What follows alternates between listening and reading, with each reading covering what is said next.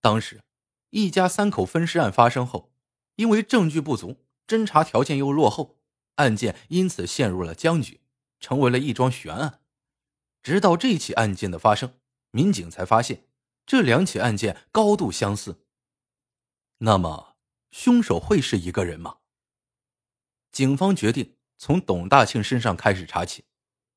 董大庆是一个政法单位的干警，三十三岁，单身离异，自己居住。提起这个，民警在对董大庆的邻居进行询问时，根据邻居所说，在案发前的一段时间，有一名女性经常来他家中，有时候还会在这里居住。六一那天，我还见到了他们两个在一块儿。大庆好像叫那个女的秀娥，后来我就没有见过他们了。随后，民警对董大庆的父亲也进行了询问。董父告诉民警，他是有一个女朋友，刚找的，我没见过。民警发现，案发后，董大庆的女朋友一直都没出来过，仿佛没有这个人存在似的。这就让人感到十分的疑惑，于是民警将视线锁定在了这个秀娥身上。很快，警方在一家婚姻介绍所的登记簿上发现了董大庆和秀娥的名字。登记簿上显示，秀娥全名任秀娥。随后，民警根据见过任秀娥人的描述，画出了她的画像，并且在一名老太太的帮助下，警方很快。就确定了任秀娥的身份。那位老太太在见到任秀娥的画像时，觉得画像上的人很像自己村子里边的一个人。得知这个线索后，民警开始对任秀娥进行了调查。据了解，任秀娥原名马艳红，二十八岁，离异后就失去了踪迹。但警方通过调查后发现，马艳红在家乡风评不是很好。不仅艳名在外，还非常的嫌贫爱富。根据现有线索分析，警方认为马艳红有重大的作案嫌疑。随后，民警立即对马艳红展开了抓捕行动。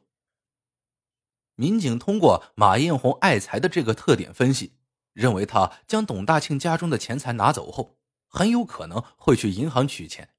于是，警方一边对马艳红进行抓捕。一边在银行蹲守。警方的猜测没有错，贪财的马艳红果真来到了银行取钱，被警方抓了个正着。将马艳红抓捕归案后，面对摆在面前的证据，马艳红很快就承认了他的犯罪事实。随后，马艳红痛苦的说：“人只能死一回，杀一个是死，两个也是死，我干脆说了吧。”随后，在马艳红的话语中，案件的经过出现在了警方面前。马艳红是佳木斯市桦川县人，父母都是工人。虽然家中兄弟众多，但马艳红依旧是很受家里人的宠爱。马艳红为人骄纵，但长相俊俏，围在他身边的追求者很多。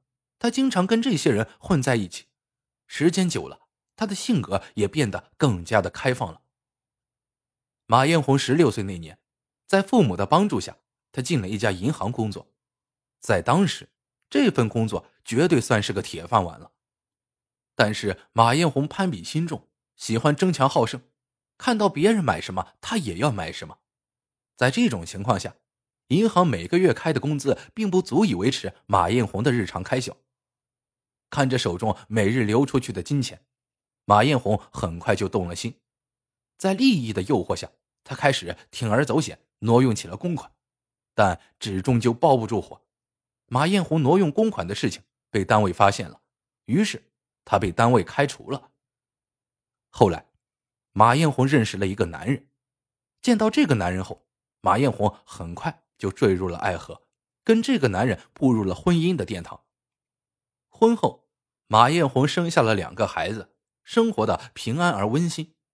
但对于这样的生活，马艳红并不满意，她渴望过那种奢靡的生活。于是，她开始抱怨丈夫。在抱怨中，夫妻两个开始争吵，两个人之间的矛盾不断扩大，就这样离了婚。离婚后，马艳红跑到了外面，开始追求新的生活。刚来到外面后，因为没有钱的缘故，马艳红委身于一个比他父亲年纪还要大的一个有钱人，成为了这个有钱人的情妇。马艳红确实因此过了一段好日子，但好景不长，马艳红的金主倒台了，她的生活又恢复了原样，没有其他办法，马艳红只能租房子生活。一番打听后，马艳红找到了徐学礼家的房子，为了能够以低价租到房子，马艳红编造了她的身世。马艳红称：“我叫王兰，和丈夫一块出来做生意。”但是他和一个女的勾搭上了，还带走了家里的所有积蓄，没有办法，我只好出来租房子了。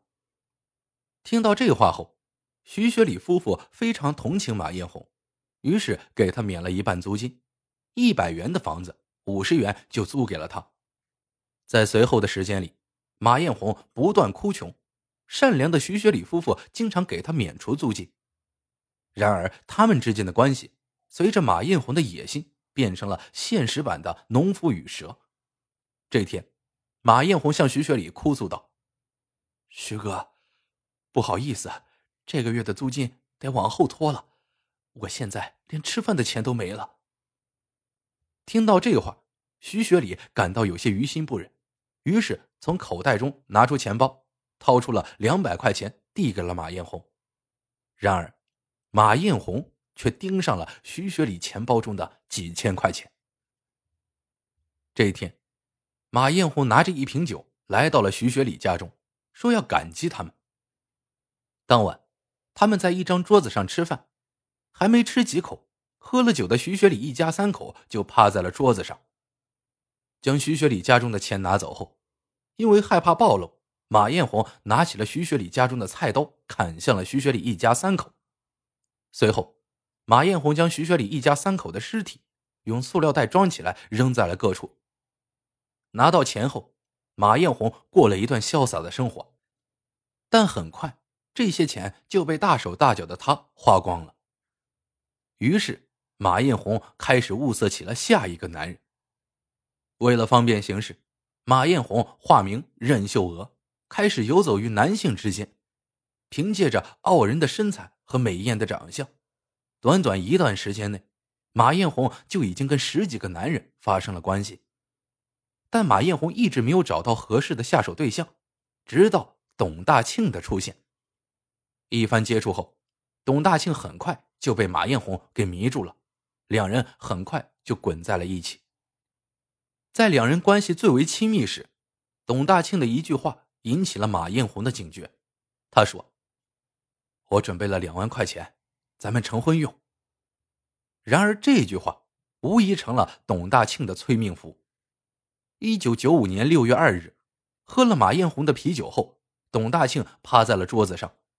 随后，马艳红再次举起了手中的刀，于是就有了后来的事情。一九九八年十二月二十二日，马艳红被执行死刑，结束了他罪恶的一生。马艳红落得如此下场，只能说是罪有应得。君子爱财，取之有道，是自己的就是自己的，不是自己的，强求而来，终究也会是悲剧。